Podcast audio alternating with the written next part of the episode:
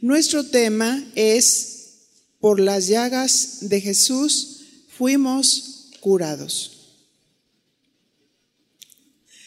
Vamos a tomar nuestro pasaje de Isaías 53.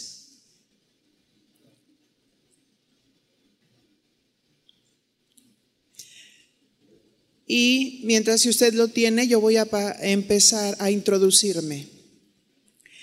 El pasaje que vamos a leer es una escritura profética que describe a Jesucristo como el siervo sufriente. La gente del Antiguo Testamento no podía entender que Jesús el Mesías vendría como un hombre humilde a morir por todo el mundo, pero para traer salvación. No podemos tomar este pasaje de Isaías 53 solamente hablando de la sanidad del cuerpo o del alma, sino tomándolo en el sentido original que nos quiere dar, hablando precisamente de Él como un Salvador. Él quiere darnos salvación. No sé si ustedes recuerdan aquel pasaje de los diez leprosos cuando vinieron al Señor y antiguamente no había cura para la lepra. Los leprosos sufrían mucho. Empezaban a descarnarse. Ellos estaban excluidos en lugares escondidos. Y mucha gente los consideraba inmundos. No se podían acercar. Sin embargo, un día tuvieron un encuentro con Jesucristo y el Señor, en su amor y su misericordia, los sanó. Y les dijo que fueran y se presentaran en el templo con el sacerdote. Pero cuando uno de ellos que estaba con un corazón agradecido, él sí quería de Jesucristo, porque él regresó con su Salvador. Él regresó para decirle lo que había sucedido. Pero el Señor dijo, ¿dónde están los otros nueve? Porque mucha gente puede ser sanada de su cuerpo, pero no seguir a Jesús. ¿Sí?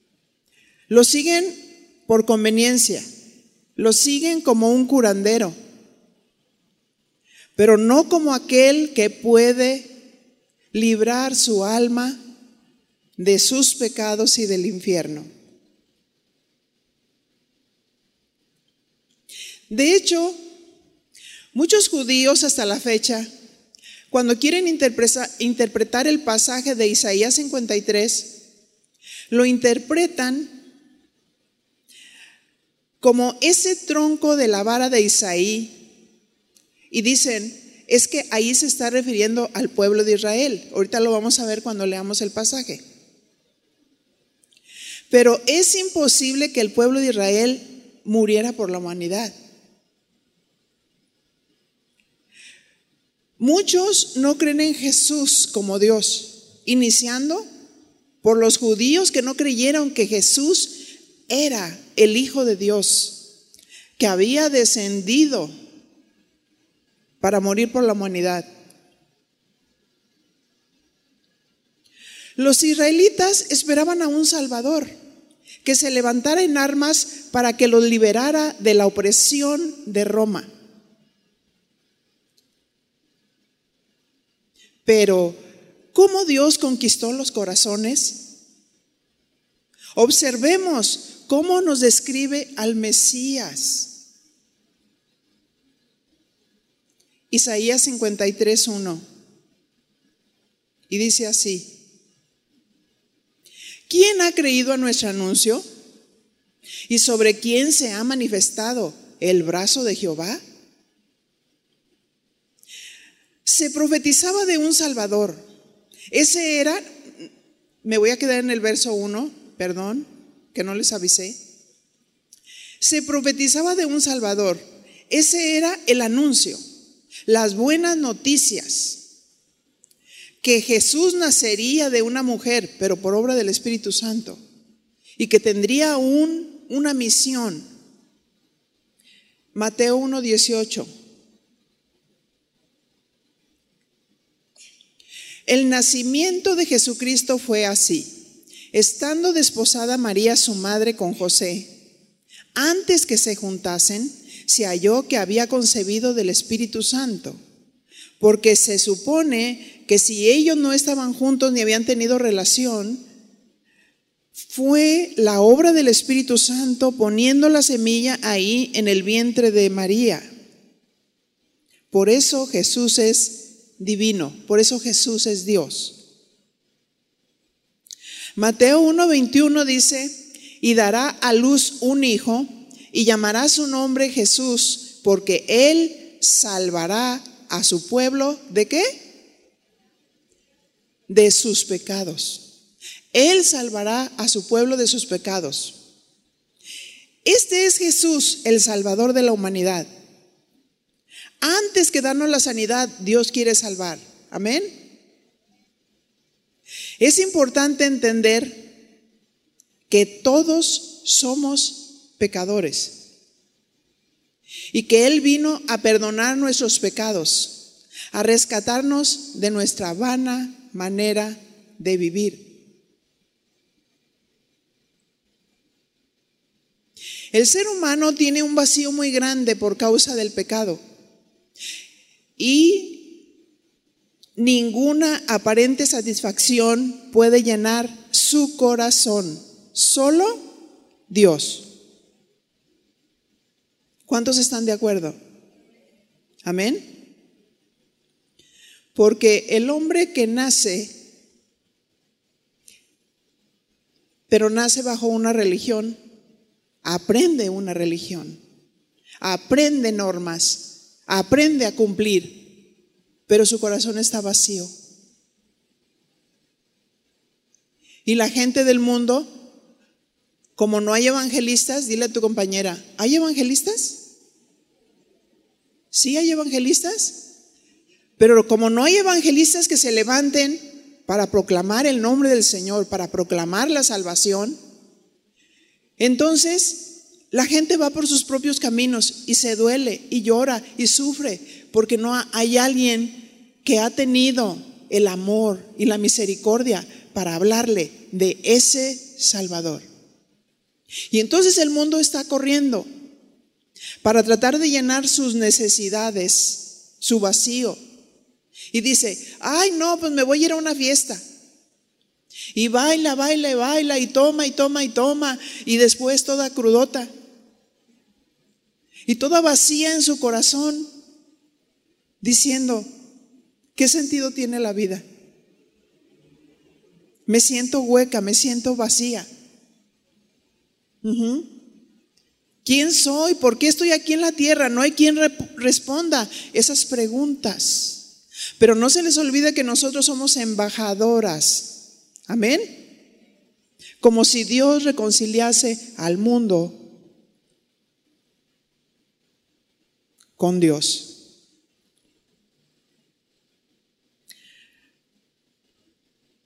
Romanos dice, no hay justo ni aún uno, todos pecaron y están destituidos de la presencia de Dios. Me gustó mucho el ejemplo de algunos evangelistas que están por todas partes del mundo, predicando también el Evangelio de una manera muy sabia y muy inteligente. Arrimaban el micrófono a algunos que estaban por ahí y les decía, les decía, ¿tú te consideras una persona buena? Y la persona decía, sí, yo soy buena.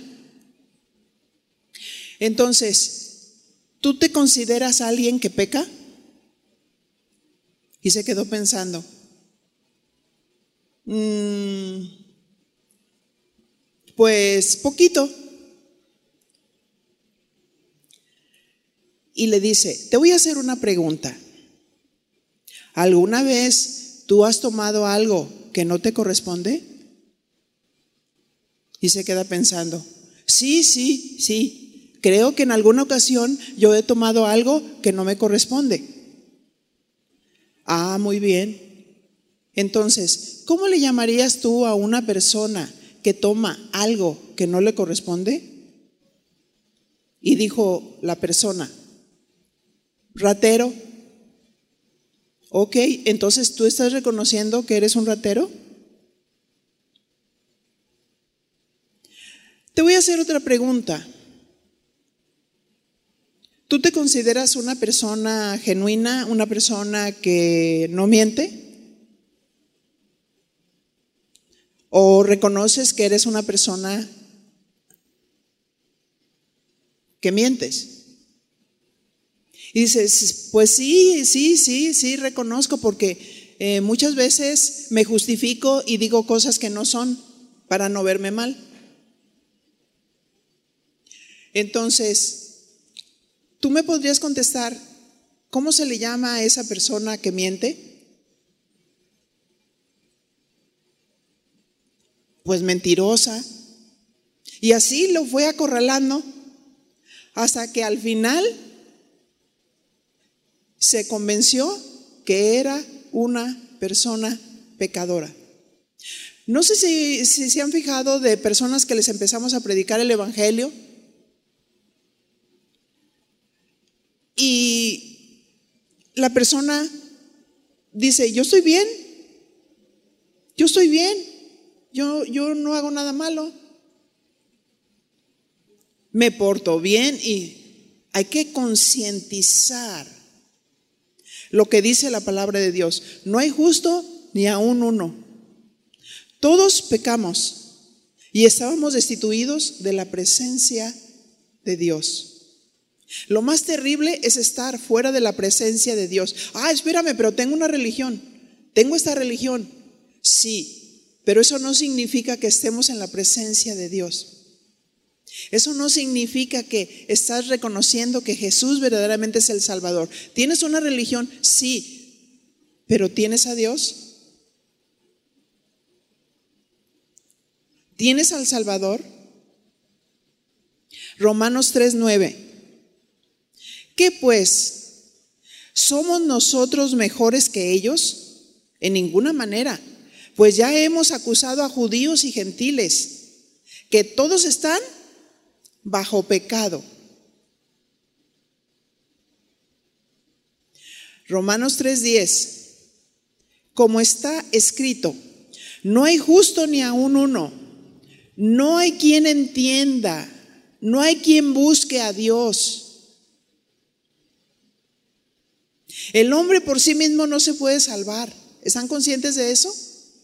No hay quien busque a Dios. La gente que no conoce a Dios y no hay quien verdaderamente le hable. Porque ahora todos son cristianos. Todos se dicen cristianos. Y ves a alguien rarito y dices, soy cristiano. Ajá. Y ves a alguien que mata y dice, soy cristiano. Se volvió la moda evangélica. Y cada uno de los que estamos aquí presentes tenemos que ser sinceras con Dios y entender si verdaderamente nosotras hemos nacido de Dios. Amén. Porque Dios no quiere que nos acerquemos solo por la sanidad. Podemos irnos sanados, pero nuestra alma se puede ir al infierno.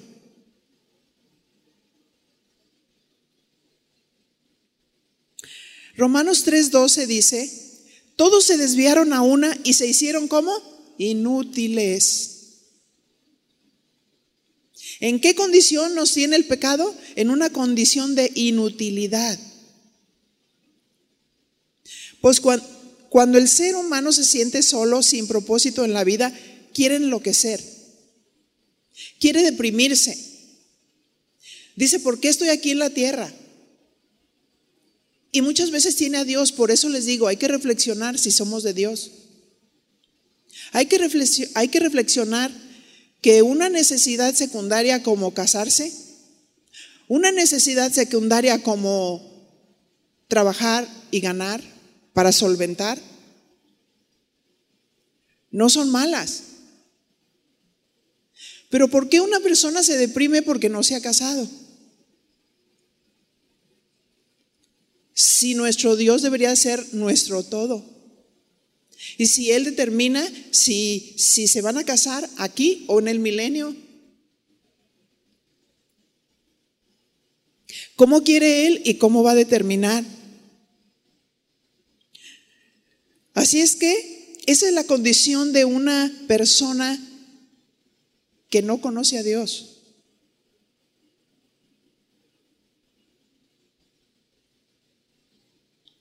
Es una persona que de pronto puede estar muy eh, feliz con aquello que le produce felicidad, pero ¿cuánto tiempo le dura la felicidad? Lo que considera felicidad. Ay, considero felicidad irme con mis amigos, este, tomar, eh, pasarme de copas. Y cuando pasa ese tiempo, de pronto se da cuenta que hay un vacío terrible en su corazón. Hay personas que dicen, es que mi todo es casarme.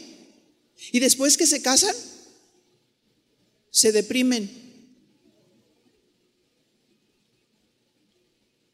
Mi todo es Cristo. Yo no oigo amenes. Mi todo es Cristo. Y si te casas o no te casas, no deberías de frustrarte. No deberías de sentirte inútil. Amén.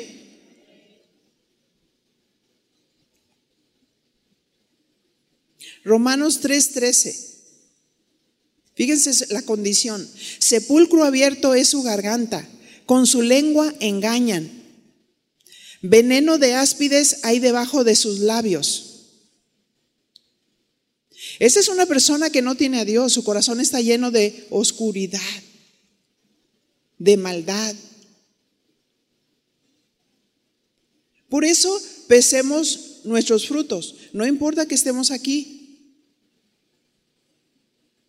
Pero si engañamos, mentimos, traicionamos y hacemos todas esas cosas, reflexionemos si verdaderamente tenemos a Dios. Romanos 3:14 dice, su boca está llena de maldición y de amargura.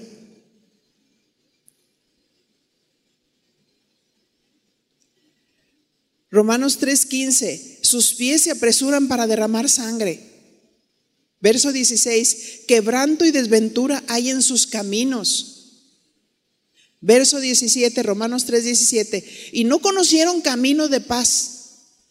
No hay temor de Dios delante de sus ojos.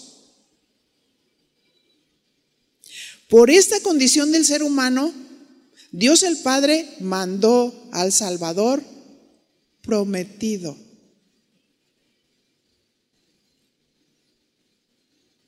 Lo veremos reflejado en las siguientes escrituras. Primera de Juan 4, 10.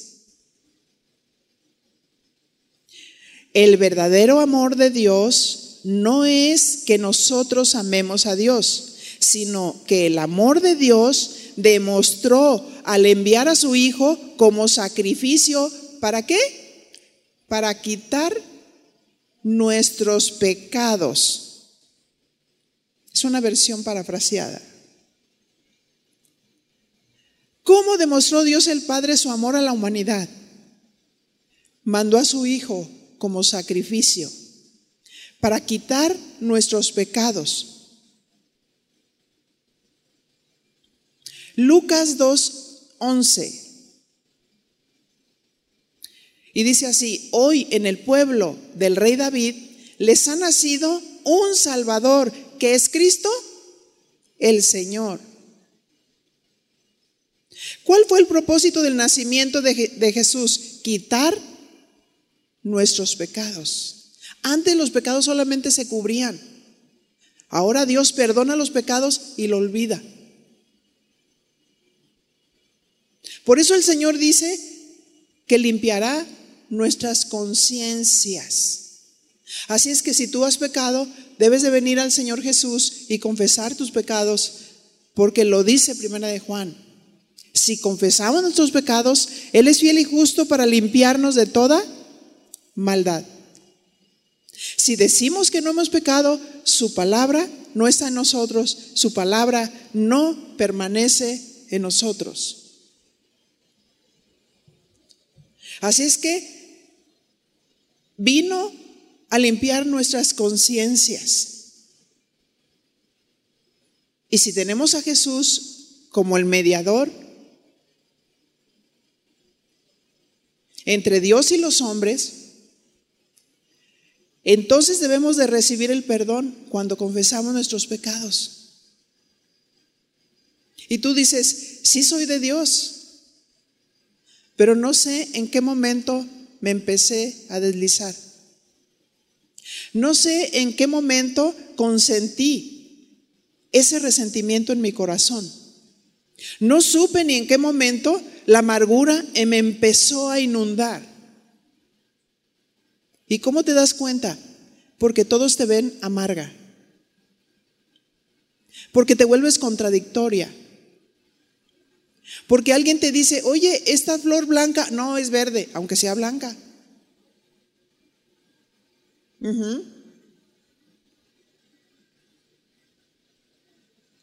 Primera de Juan 2.2. Él sacrificó su vida para quitar nuestros pecados, y no solo los nuestros, sino los de todo el mundo. Amén. Debemos de tener esperanza en esto. ¿Cuántos de nuestros familiares no conocen a Dios? Necesitamos ser la luz activa y la luz pasiva. La luz activa es la que predica el Evangelio, la luz pasiva es el ejemplo. Muchos de nuestros familiares no se convierten por el mal ejemplo que se da en los hogares. Nos deprimimos en lugar de ser ejemplo. Nos deprimimos en lugar de obedecer la palabra de Dios. La Biblia dice, si alguno está triste, haga oración. No dice, deprímete y vete hasta el piso, ¿verdad que no? Si, alguno está alegre, cante alabanzas. Si alguno está enfermo, pues venga para que oren por él. ¿Verdad que Dios es un Dios práctico? Amén. Filipenses 2.6 dice, Cristo era como Dios en todo sentido, pero no se aprovechó de ser igual a Dios. Verso 7, al contrario, Él se quitó ese honor, aceptó hacerse un siervo y nacer como un ser humano, al vivir como hombre. El verso 8, se humilló a sí mismo y fue obediente hasta el extremo de morir en la cruz. Observando las características del Mesías, un siervo sacrificado. Cristo era Dios, pero su posición no lo envaneció. Él se quitó ese honor que no nos envanezca los títulos, que no nos envanezca lo que hagamos. Él se humilló a sí mismo. Él fue obediente hasta el extremo de morir en la cruz. Analicemos la profecía sobre el Mesías.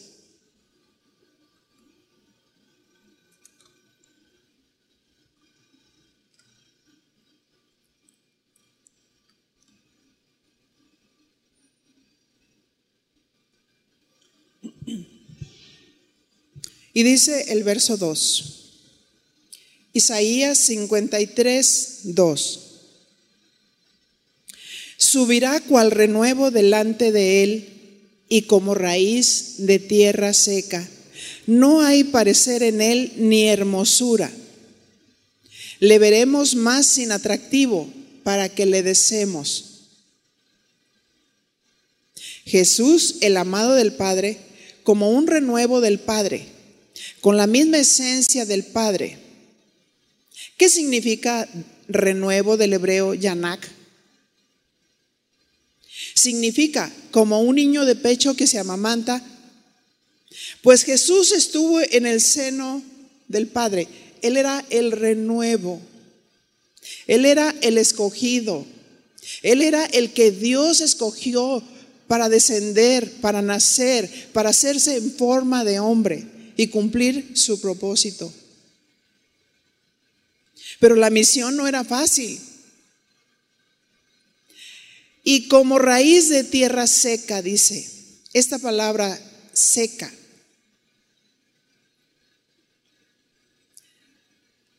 De una raíz que dice aquí que no se usa. Tisilla. Que significa calcinar, aridez, desierto sequedad. El amado, el Hijo de Dios, sería como alguien que hayan calcinado, como un desierto árido y seco. Esa profecía ahí en el profeta Isaías estaba mostrando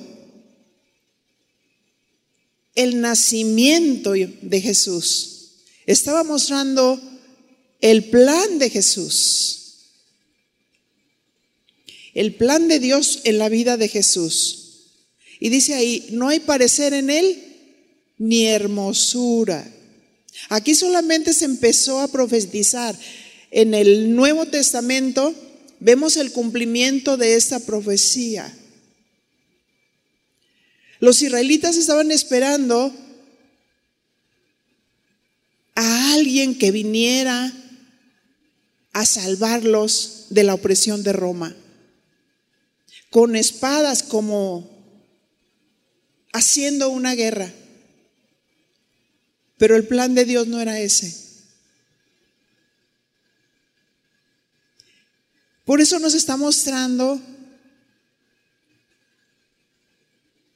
a ese siervo sufriente. ¿Qué sucedió? Le miraremos más inatractivo para que lo deseemos. Y imaginemos su condición para entender la dimensión de las palabras.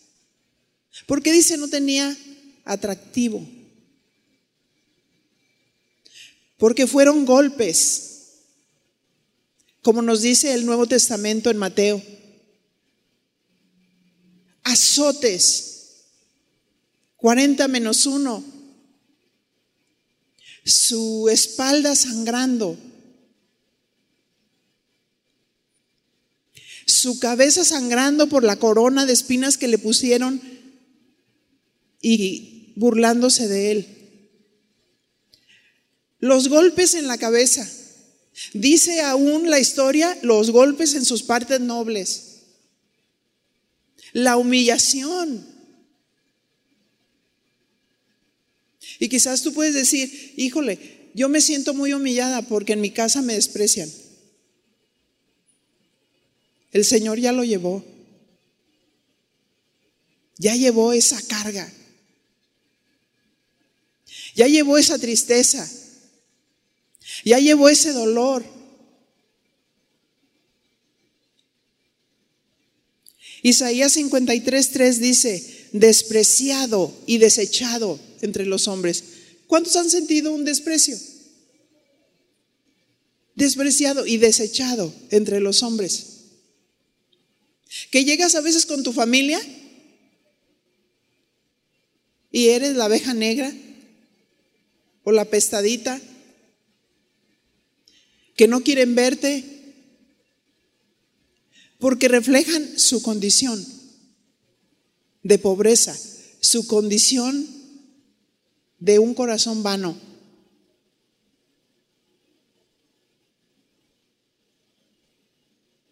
Pero en el Señor es diferente. En el, en el Señor debemos demostrar el amor de Dios. Así como Él nos amó, nosotros debemos amar. Amén. ¿Ustedes creen que Jesús se amargó? No oigo nada. Jesús no se amargó porque lo despreciaron y lo desecharon. Sabía que no iba a ser fácil y se tuvo que poner sobre las rodillas y en el Getsemaní y estar peleando ahí en oración. Por eso le dijo a sus discípulos, oren por mí. Oren para que no caigan en tentación. Pero ellos cabeceaban y dormían. Pero el que está bajo esa prueba no puede cabecear ni dormir porque necesita tener la victoria. Amén. Él estaba sintiendo todo el pecado de la humanidad. ¿En qué condición estaba la humanidad? Y él estaba dispuesto a mostrar su amor, llevando todos nuestros pecados. Despreciado y desechado entre los hombres, varón de qué? De dolores. Experimentado en quebranto y como que escondimos de él el rostro. Fue menospreciado y no lo estimamos. ¿Qué significa la palabra despreciar del hebreo basá? Significa desestimar, abatir, desechar, despreciable, tener en poca estima, menospreciar, tenerlo en poco y como alguien vil. Así trataron a Jesús. El trato que le dieron fue de un malhechor, como alguien que no valía nada. Pero Jesús quiso morir. Jesús quiso morir. Jesús quiso ser la ofrenda voluntaria. Salmo 48 dice, el hacer tu voluntad, Dios mío, me ha agradado. Y tu ley está en medio de mi corazón. En Hebreos dice, tú me preparaste cuerpo. Dios Padre le preparó cuerpo. Dios Padre colocó la semilla en el vientre de María le preparó cuerpo. Y era como Él conquistó. ¿Cómo vas a conquistar los corazones en tu familia? Cuando ves amargura, odio, desprecio, poca estima para ti. ¿Estás dispuesta a humillarte? para dar a conocer al Señor? ¿Estás dispuesta a perdonar? ¿Estás dispuesta a dar valor a otros aunque no te lo den? ¿O vas a enloquecer? ¿O te vas a llenar de amargura? Así no podemos representar a Jesús. Porque Jesús ya lo hizo todo. Jesús ya llevó todas nuestras cargas. Jesús llevó nuestros dolores. Jesús fue menospreciado. Jesús fue molido por nuestros pecados.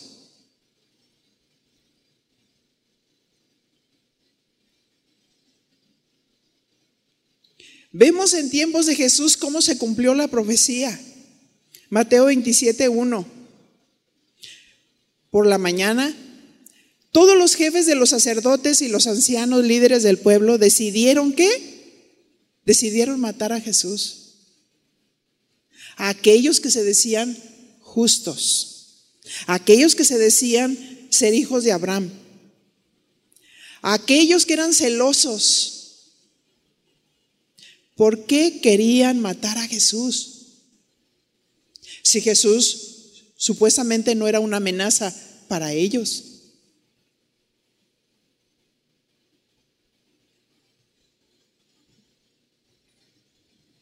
Judas, el que lo había traicionado, verso 3, vio que había que habían condenado a Jesús, sintió pesar por lo que había hecho.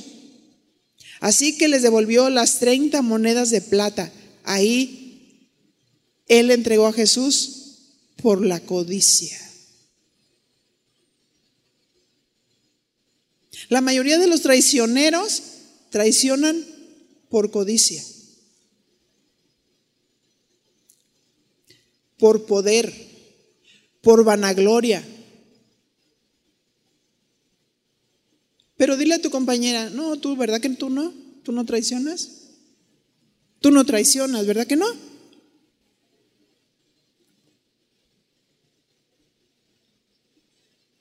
Mateo 27, 4. Y les dijo, he pecado al entregar a un hombre inocente para que lo maten. Ellos dijeron, ¿qué nos importa? ¿Ese es tu problema?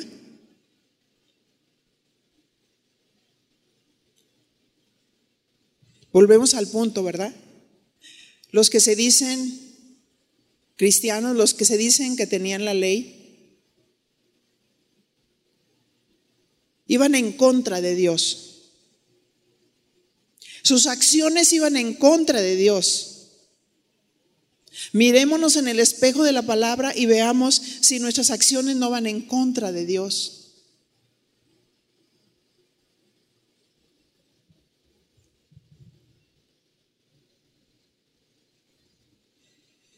Jesús pagó el precio de nuestra salvación y sanidad. Hebreos 9, 22. Y casi todo es purificado según la ley con sangre. Y sin derramamiento de sangre no hay remisión de pecados. Jesús derramó su sangre para el perdón de nuestros pecados. En el Antiguo Testamento solamente eran sombras. El holocausto que se hacía era una sombra, era algo que estaba apuntando hacia el futuro del sacrificio de Cristo. Jesús no conquistó los corazones con armas. Jesús conquistó los corazones con humildad con obediencia al Padre, con quebrantamiento, con dolor, entendiendo el propósito de su vida. Y aunque padeció, por lo que padeció, aprendió la obediencia. Pero muchas veces nosotros no queremos sufrir, nosotros no queremos padecer. Y Dios nos está poniendo en un punto donde está permitiendo que las olas se levanten. Las situaciones aparentemente se empeoren porque quiere sacar lo mejor de nosotros. Amén.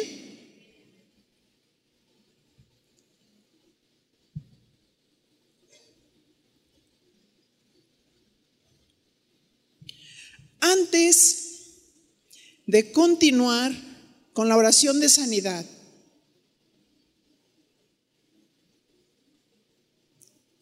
Yo creo si voy a necesitar que me acompañen con el piano.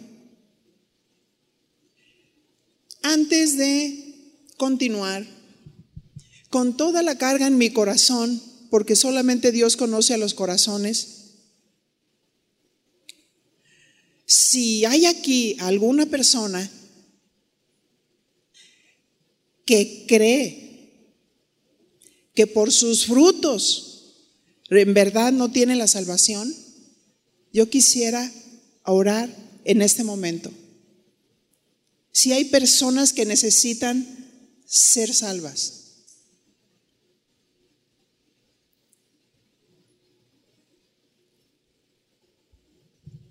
Levante su mano.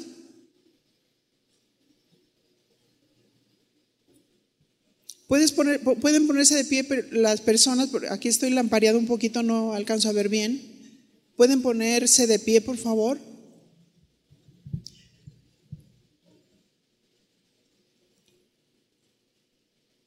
Las personas que vamos a orar por salvación, ¿quieren venir aquí, por favor? Vamos a continuar ministrando.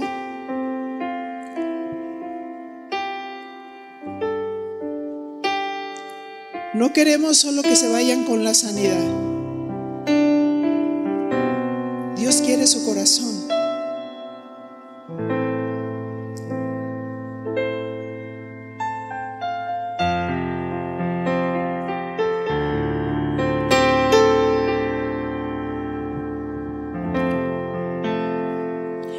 Levante sus manos como un signo de rendición y dígale, Señor, aquí estoy. Yo reconozco que soy pecadora.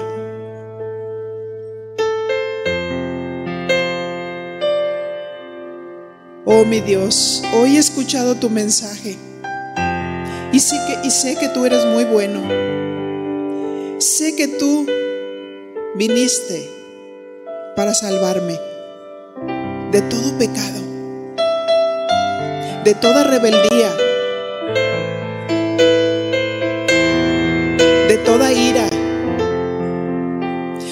Tú me conoces, tú conoces mis más íntimos pensamientos. Tú conoces todo lo que yo he hecho, cómo me he conducido Tú conoces, Señor. Y yo no te puedo engañar. Pero quiero ser sincero, sincera contigo. Y en este momento confesar mis pecados. Abra su boca y hable con Dios. Y lo que el Señor le esté mostrando, porque el Señor a veces nos pasa toda una película. No para juzgarnos ni para acusarnos sino para mostrarnos su amor, su compasión y su misericordia. Dígale al Señor, Señor, aquí estoy. Confieso mis pecados delante de ti. Pero Señor, me quiero apartar. Porque tú eres un Dios santo. Oh mi Señor, gracias por no dejarme a merced del, del diablo.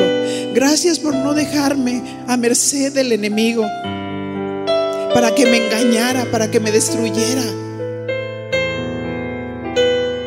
para sacarme de la mentira, de la vanidad del mundo. Oh mi Señor, perdóname, perdona mis pecados y límpiame de toda maldad. Me arrepiento de corazón. Oh mi Señor, haz un cambio radical en mí. Oh mi Señor, por un deseo en mi mente y en mi corazón de buscarte, de buscar tu presencia, de leer tu escritura, porque sé que ahí en tu palabra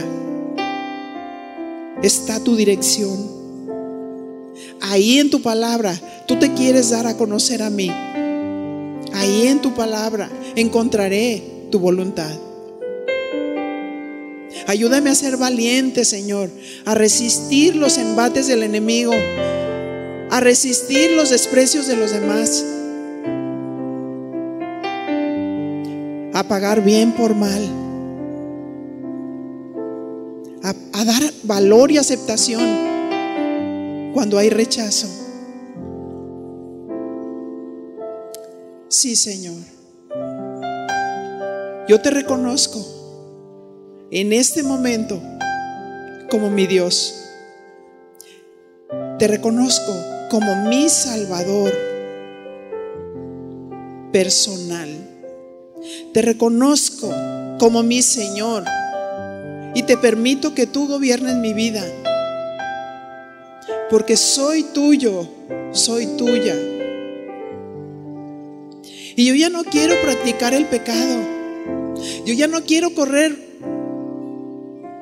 para donde todos corren con aquello que es falso. Yo quiero correr al bien. Quiero correr contigo, Señor, tomada de la mano, tomado de la mano. Sálvame, Señor, rescátame de mi vana manera de vivir. Y mi Señor, que yo sea una luz en medio de las tinieblas. Que sea una luz en mi hogar, que sea una luz a mi esposo, que sea una luz a mis hijos. Que se note el cambio, que se note la transformación. Sí, mi Señor. Dígale en este momento, yo te recibo como mi Salvador. Entra a mi corazón. Y ahora te puedo decir, papito, papito, papito lindo, eres mi padre y yo soy tu hija. Sí, Señor. Sí, Señor. Sí, Señor. Una obra nueva en cada una de las mujeres que están aquí y úsalas desde este momento como una antorcha, como una luz para darte a conocer.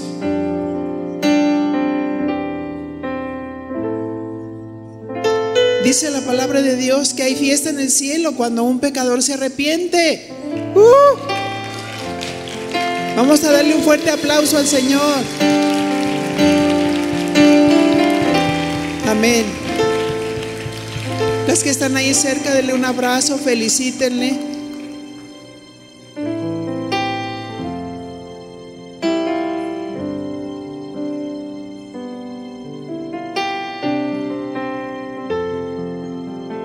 Después de un momento pueden ir pasando porque voy a seguir ministrando la sanidad.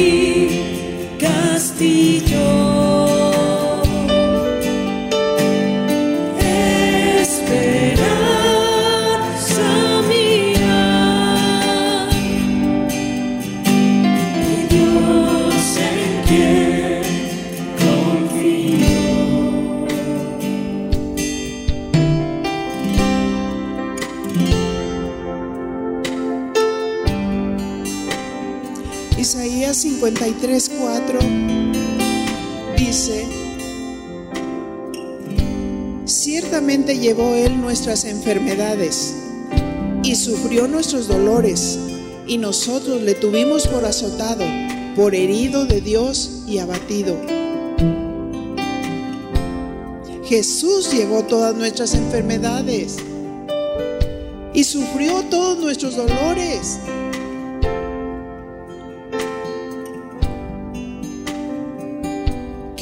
Significa que llevó nuestros dolores y nuestras enfermedades? Significa que soportó cargar en su propio cuerpo todas nuestras enfermedades y sufrió nuestros dolores. Esto de sufrió nuestros dolores del hebreo Macob significa que él experimentó esa angustia, experimentó esa aflicción, ese dolor, esa tristeza. Él sintió toda la carga de la humanidad y lo manifestó de esa manera. Esa es la razón por la cual debemos de ir a Él. Él nos entiende para que tú y yo seamos sanados. Isaías 53, 5 dice, mas el herido fue por nuestras rebeliones, molido por nuestros pecados. El castigo de nuestra paz fue sobre él y por su llaga fuimos nosotros curados. Él se llevó tu rebelión.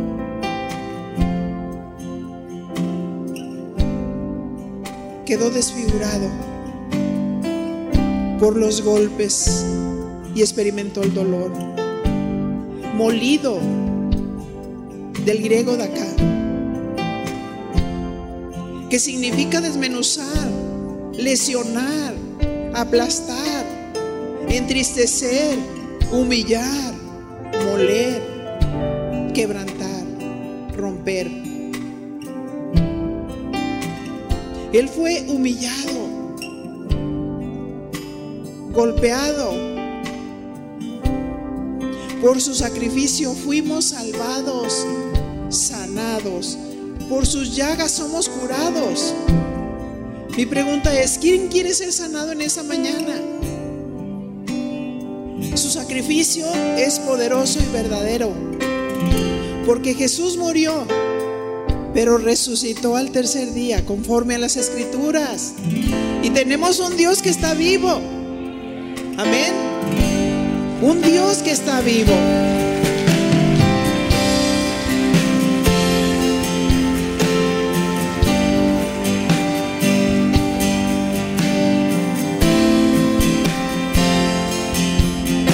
Levante su mano a las personas que necesitan sanidad. Personas ahí cerca, fíjate quién necesita la sanidad. Tus manos son unas manos de bendición. Y la Biblia dice, impondrán las manos sobre los enfermos y ellos sanarán. Tú solamente eres un instrumento, pero el que sana es Dios. Amén. Tú solamente eres un instrumento. Las edecanes también, por favor, respalden y las personas que están cerca, ves a alguien, no, no permitas que nadie se quede, porque va a salir el poder de Dios a través de tus manos. Amén. Amén.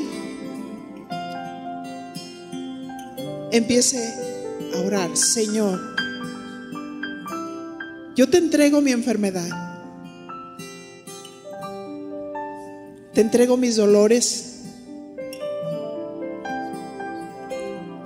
Oh mi Señor, si en algo yo he fallado, si en algo no he sido diligente y he afectado mi propia vida, mi propio cuerpo, perdóname Señor.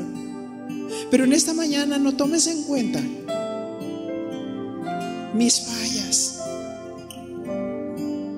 Oh mi Señor, sí quiero hacer tu voluntad. Oh mi Señor, si quiero tu sanidad. Si quiero tu sanidad, Señor. Y en el nombre de Jesús, en el poder del Espíritu Santo, reprendemos toda enfermedad.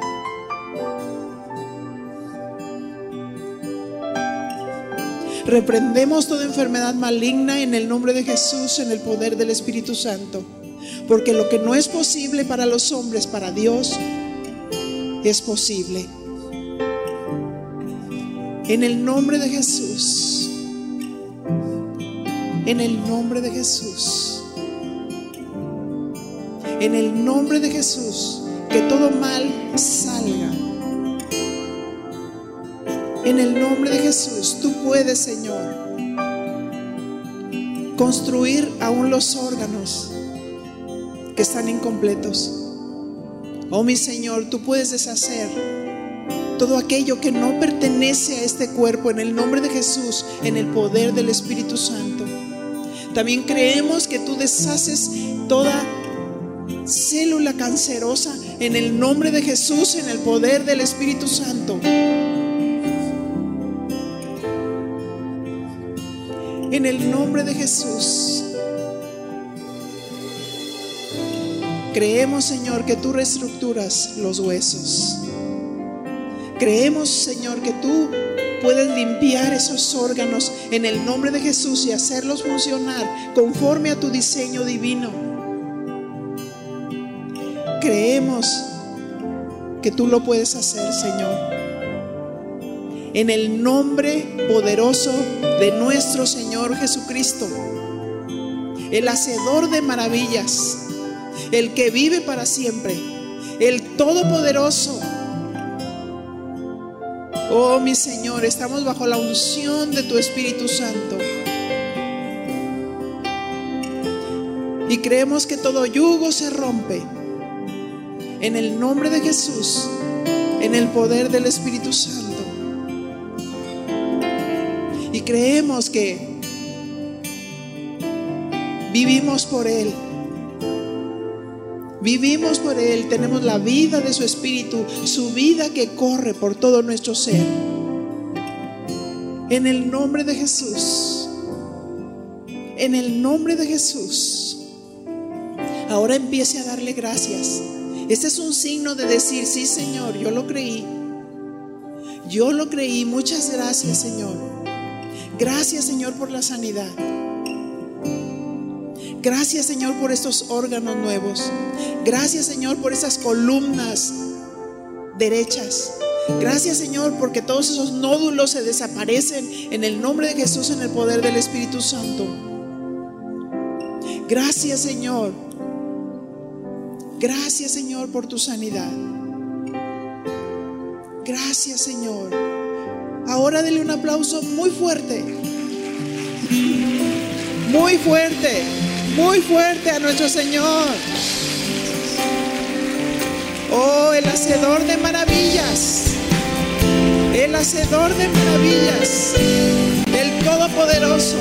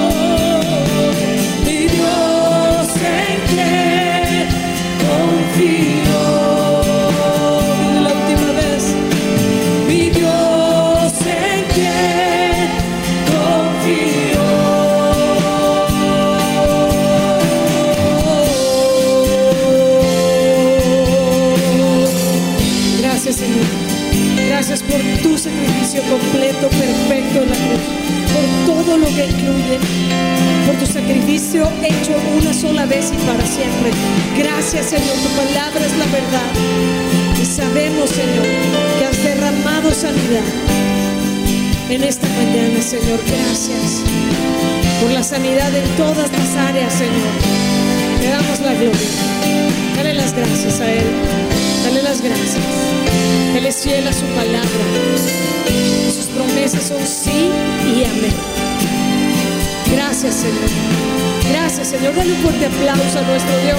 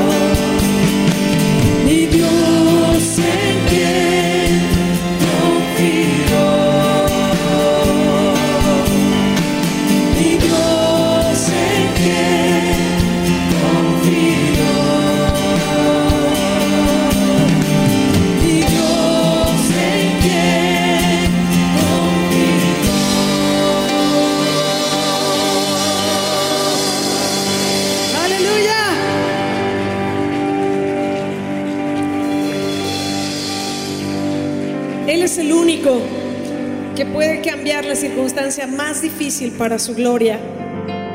Él es el único que puede cambiar nuestra tristeza en danza, nuestro llanto en alegría.